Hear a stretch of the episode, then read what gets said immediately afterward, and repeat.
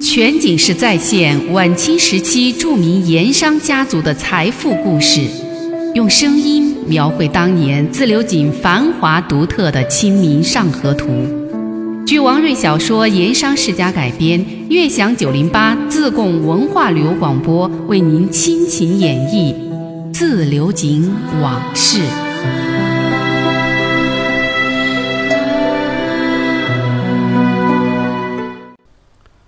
八月十五中秋佳节，沙湾蚊虫嘴水利局开张，自流井盐商王李胡盐四大家族掌门人都来了。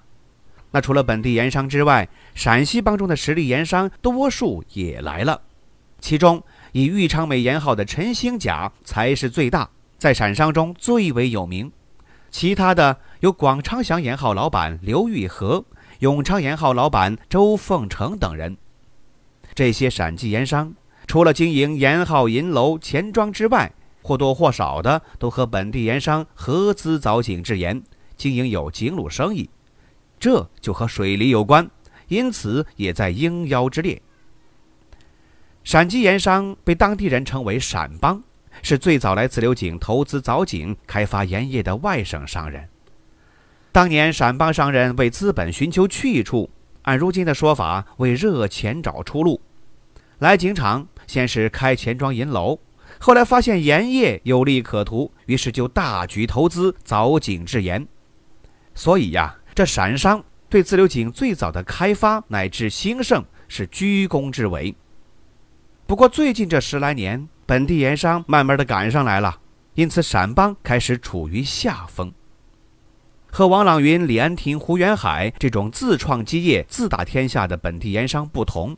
陕籍盐商一般都是属于富二代甚至富三代，最早在自流井创业打天下的那是他们的父辈甚至祖辈，这种身份差异也就形成了川籍、陕籍盐商不同的行事风格和个性特点。陕商的领头人物是被井场人士私下里叫做陈赖子的陈兴甲，他经营的是豫昌美盐号，是陕商八大号里的第一盐号。另外，他还和本地盐商有好几处合伙的井造。这陈兴甲自打当年和王朗云因为买卖扇子坝产生过节之后，逐渐就有了矛盾。然后，随着陕商在自流井盐场的主流地位逐渐的让给了以王朗云为代表的四大家族，这就让陈兴甲和本地盐商的斗争矛盾是越来越深，也逐渐的公开化了。这一天，陈兴甲出手也很大方。送出的彩礼也是四百两银票。不过，要说当天赴宴的陕商之中最为高调、动静最大的，那是年轻富商赵安。这赵安呐，衣着光鲜的下了轿之后，举目四下里望了望，这才大大咧咧地走向离局大门。礼仪官是离局书办郭某，他在门厅里施礼迎候，然后一路引到花厅。赵安祖上是开钱庄当铺发家的。位于牛市巷的恒裕当铺就是赵安的祖父开设的，清朝嘉庆五年（公元1800年）开的张，是当年自流井的第一家当铺。这个时候也是陕商资本大举入川的高潮期。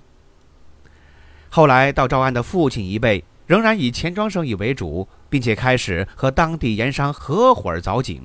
传到赵安手中，这已经是第三代了。属于太子党的赵安。坐拥巨额家产，年纪又轻，这做派为人当然和父辈大不相同了。赵安在警场富商中最为耀眼的做派有两个，第一个是他的衣襟口袋里总是放着一只镀金怀表，并且用金项链挂在脖子上，每说到关于时辰的事儿，他就装模作样的掏出来看看，无非是对人炫耀。这块怀表是西洋货，那是别人从上海的洋行买回来的。被赵安给看上了，于是高价就买了过来。当时钟表在四川这种内地，哪怕是巨氏富商群体中，也是稀奇货。赵安耀眼做派之二是他的跟班儿，那是一个眉清目秀的美少年，成天跟在身边，捧着一个银烟袋为赵安伺候，几乎形影不离。其实际的身份作用，让人难免生疑。郭书办一路引领赵安来到花厅入座，张菊元以及先入座的众盐商也是起身相迎，敬烟献茶，彼此客气一番。赵安送出的礼仪是两百两银子，张菊元自然也笑纳。王朗云对陕帮中的富二代一向不怎么瞧得上眼，尤其是看不惯赵安这种显富摆谱、动辄趾高气扬的做派。今天见赵安落座之后，让那个美少年跟班人不离身的捧着银烟袋伺候左右，心里头更不痛快了。他不禁朝坐在右边，也是望着赵安面露不屑之色的严小凡，往赵安小子那边努了努嘴。严小凡点了点头，低下头来喝了口茶。略作思索，趁赵安放下银烟袋，第二次把怀里那只金闪闪的镀金怀表掏出来，装模作样打量时辰的时候，严小凡起身离座，走到赵安跟前儿：“赵老板，你这西洋玩意儿，听说是看时辰的，可是究竟如何看法？本人始终没能闹明白。正好今日有闲，能不能取出来让大家开开眼界？”严小凡把话说到这份上。赵安不便推脱，虽说不情愿，也只好掏出镀金怀表，又从脖子上解下金项链，把怀表递给对方。严小凡拿在手上摆弄一阵儿，故意问：“这玩意儿如此精致，怕是要花不少银子吧？”这块怀表，赵安当年足足花了五十两银子从一个下江人那里换来的，可是这种场面之下，他怎么敢如实说出来呢？只好含含糊糊地说：“是一个朋友从上海带回来的，不合意，转让给他的。”没等严小凡把想好的话说出来，坐在一边的王朗云已经忍不住了。只见他把手里的茶碗往茶几上一放，哼，自古以来都说会赚钱才会花钱，可我看呐，现在世道真是变了，有些人赚钱的本事不大，花钱的本事却大。记得《菜根谭》上有言：“富贵而滋事，自取灭亡之道。”这可谓金石之言呐。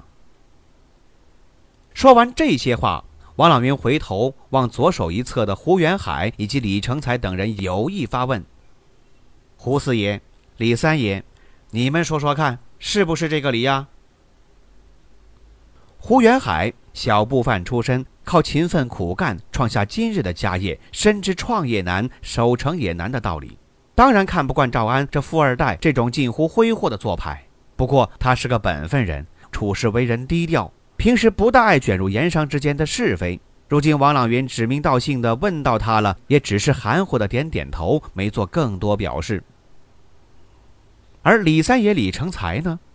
自从川盐济楚刚开始放盐船下湖北那一回。和王家文师爷斗智大败而归之后，李成才跛了一条腿，在警场人士中的声望和实力大受影响，从此落于中小盐商之列。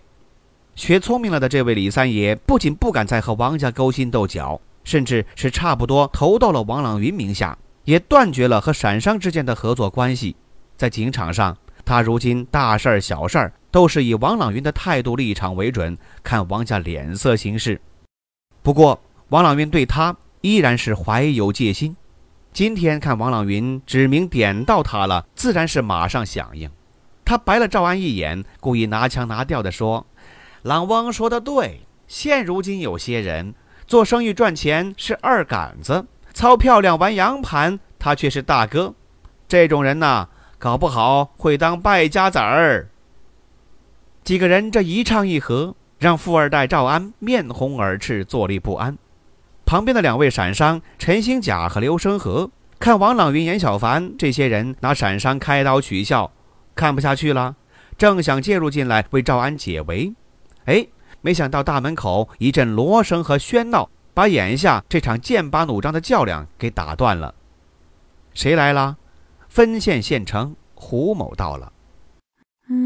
全景式再现晚清时期著名盐商家族的财富故事，用声音描绘当年自流井繁华独特的《清明上河图》。据王瑞小说《盐商世家》改编，悦享九零八自贡文化旅游广播为您倾情演绎《自流井往事》。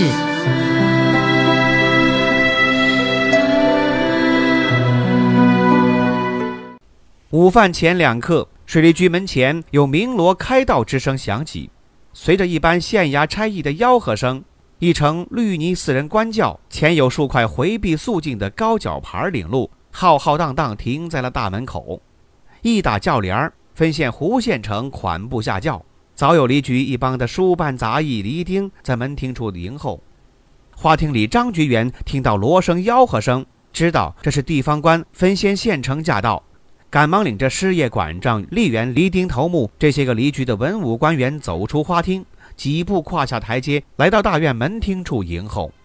一众盐商也拥出花厅，跟在离局官员之后迎候分县县城胡某。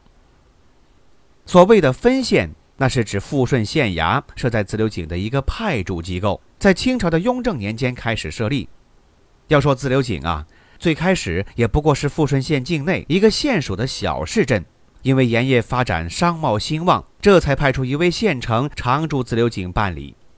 最开始也不过是处理盐务和盐商方面的相关事宜，到后来，这位分县县城逐渐的也介入和受理一些地方事务，久而久之成了正式的官衙，老百姓称之为分县或者是分县衙门。县城比知县的职位稍微低一些，是从七品。不过这也是当年晚清时候的自流井最高的地方官了。按说张局员是候补道，算是五品官衔儿，比七品芝麻官更高。但是分县那是掌握地方各项实权的实力派，水利局的设立运行，今后有很多事情还要依靠这位父母官协助元首。所以张局员在分县县城胡某面前。完全不敢摆上司的谱，反而是恭敬有加，客气得很。水利局花厅以及大院之内很快摆上了酒桌。等胡县城和在座盐商寒暄几句之后，刚喝了几口茶，张局员就吩咐入座开席。一张十人大圆桌摆在了花厅里，这算是主桌，其他都是八仙大桌摆在院子里。不过菜品酒品那是完全相同。张局员作为主人，和胡县城一起共同做了十人大圆桌的主位。在大圆桌上依次落座的，那都是贵宾级的客人，有四大家族之称的王朗云、李安亭、胡元海、严小凡这四位本地盐商头面人物。陕帮盐商中做主桌的是陈兴甲、刘玉和、周凤成这三个人，再加上张菊元从省上带来的随身师爷戴某，一共十个人。而其他盐商以及随同而来的师爷。还有水利局的书办、管账、吏员、离丁、兵勇头目等等，有资格入席的，分别在院子里的八仙桌落座。其他跟随而来的跟班教父等人，向来是不会作为客人正式入席的。特别像今天这样的官方宴席，那更是没有打他们的米，只能自己个儿找个小摊儿吃点面食，或者干脆烧饼油条就着茶水全当午餐。当天主厨的那是张局员从省城带来的私人厨子，据说曾经在京城某王府当过厨子，做的一手王爷宴席。今天的菜品中就有几样带着北方味儿的京城菜。要说一众盐商平时好吃的那也吃的不少，但是多数是川味儿。如今突然换了不带麻辣味儿的正宗京菜，觉得哎新鲜，于是赞叹声不绝于耳。当天喝的酒，那也不是本地的酒，而是特别从泸州府买的一种大曲酒，口感非常的纯，酒香也很浓。酒过三巡之后，张局员斟满了一杯，在胡县城和戴师爷左右陪同之下，端起杯子，站在花厅接言之前，朝里外众盐商致谢。本局员奉省都骆大帅之委派，来紫流井开办水利。能与在座各位近身名流交道，实属三生有幸。托皇上和朝廷的福，富荣东西盐场能有今日局面，紫流井盐场兴盛，各位盐商功不可没。今后水利局事务，还望各位鼎力支持，不负骆大帅厚望。说到这儿，张居元脸上露出了一些自得之色。时逢中秋佳节，各位赏光莅临，本局员不胜感激之至。愿与诸君携手同庆，共度佳节。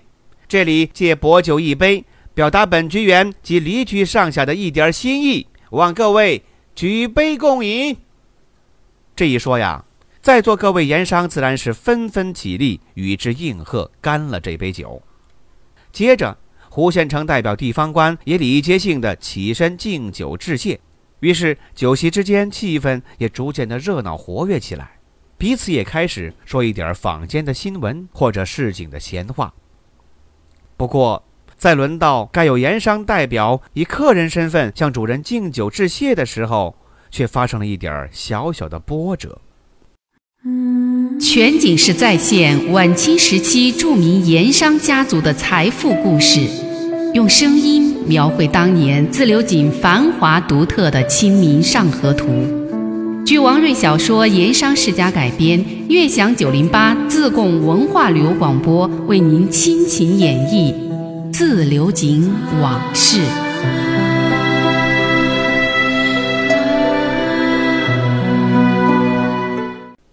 按盐商的身份地位，在这类场合的一贯先例，那是应该四大家族之首的王朗云出面，代表情场盐场敬酒致意才好。而王朗云也向来是作风强势，很多事情上都喜欢以情场第一首富的姿态出头。可是今天，在张菊元、胡县城先后致辞之后，应该有盐商站出来致意回敬之时，他却端坐不动，毫无表示。有些盐商就有点坐不住了，不仅是设在花厅里那桌主席，就连设在院子里的席桌之上，也不断有盐商往花厅里张望，看有哪位盐商站起来代表大家回敬致谢。可是十人大圆桌那里却一直没有人站起来。在座的李安亭、胡元海、严小凡等人资历声望都比王朗云更浅，王朗云稳坐不动。那其他几个人在这种场合也不好贸然出头当这个盐商代表。于是酒席之间这个场面有点冷了，气氛有点变样了。在圆桌之上不断有人拿眼睛望着王朗云，示意他起身领头敬酒。可是王朗云却是视而不见，故意和身边的严小凡说一些不着边际的话，并且自顾自地喝酒吃菜。连严小凡也给弄得有些为难了，这接话头不好，不接话头也不好。就这样，席间的气氛不但是冷，而且让人尴尬起来。张菊元以及同在席位上的水利局师爷戴某脸色变得有些难看，不免向一边的分县县城胡某投去求援的目光，希望胡某能以地方官的身份出来圆圆场，设法缓和一下气氛。谁知道胡某也是稳坐不动，装聋作哑。其实啊，他这是隔岸观火，等着看张局员难堪。哎，这又是为了什么？咱们以后另有交代，这里暂且不表。在如此难堪冷场的气氛之下，闷闷的喝着酒，吃着左一盘右一盘继续上着的菜。不过那酒也好，菜也罢，似乎不再鲜美可口。而是变得索然无味，没意思啊。最后还是有人忍不住了，出面解了这个围。谁呀？李安亭。他站起身来，举起杯子，专门走过来，望着张居元恭敬的致意，又望胡县城点了点头，然后走到花厅台阶前，望着院子里的众位盐商，高声说道：“本来这种场合是轮不到我李某有这个资格来致意的。”不过此刻警场乡绅中无人出头，我只好冒昧自荐，以我李安亭以及在座本级警商造商的名义，借省盐道派驻警场水利局张局座待客的这杯节日庆酒，回敬在座水利局张大人、分县衙门胡大人以及水利局戴师爷、书办管账等等各位官爷，祝水利局开张大吉，与我等警造盐商共同发财。等李安亭说罢，在座的盐商纷纷响应，站起身来向张局员、胡县城、戴师爷等官方人物回敬致意，举杯共饮。如此一来，气氛才稍有好转。张局员、戴师爷这些个离局人员先前的尴尬之色也才有所消除。那李安亭今天为什么敢站出来出这个头呢？有几方面原因。一是酒宴现场气氛的确是太过尴尬，让人难受，总得有人站出来呀。第二是他自身观念以及为人的行事作风一向正统，明知哪怕是吃亏受气，也不愿得罪官方，让官方为难，有点逆来顺受。第三，他是向来就不满王朗运的强势，而且有点霸道的做派，平时就不满意。而今天宴席上，他觉得王朗云实在是有点过分，所以看不下去，这才挺身而出。同时，也是故意做给王朗云看的。你故意不表态，好吧，那就我来表这个态。当然，他这么做肯定会遭到王朗云的记恨，这两位盐商以后的矛盾和隔阂那就更深了。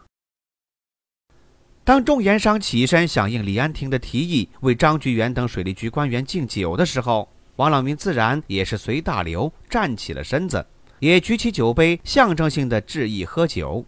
不过神情举动却十分勉强，显然是应付。喝过了酒，他就脸色阴郁的坐下了，也不再和旁边的严小凡搭话。当李安亭在大院里几桌酒席上一一敬过。端着空酒杯回到花厅主桌，重新落座之时，王朗云不满地瞪了他一眼，而李安亭假装没看见，没做理睬。阴着脸的王朗云说话了，他面带讥讽地望着对坐的李安亭说：“安亭兄，古人说士别三日，当刮目相看。我记得安亭兄过去的酒量似乎没有这般出色。”几日不见，安亭兄酒量居然如此长进，难得难得。王朗云看李安亭不理他，觉得意犹未尽，而旁边几位盐商听出了王朗云这话中的味儿，那是在讽刺李安亭，于是一个个都装聋作哑，两边不得罪。王朗云见没人搭腔，就看着身边的严小凡、胡元海等人继续往下说：“记得今年端午节喝解酒。”以及六月初六的王爷庙办庙会，几次乡绅商界朋友聚会的酒席上，安亭兄都是浅尝辄止，从来不会喝上满杯。不知今日是水利局的酒好，还是出面设酒席做东的是官府衙门？看来安亭兄今日如此豪饮，看的是李大人、胡大人的面子。我等草根平民聚会，怕是再难碰得上安亭兄这等豪气和酒量了。李安亭一听这话，脸上红一阵白一阵，下不了台，又不便当场发作跟王朗云闹翻，因为这毕竟是官家宴席，不是私人场合，因此他只说了一句“你”，就再无下文。在座的李局员，包括胡县城，自然也听得不是滋味正不知如何应对才好，突然间大门口鞭炮声响起，还伴着一阵喧闹之声。好一大帮人不顾门卫阻拦，涌进了水利局大院。这是什么人？赶酒讨喜钱的丐帮来了。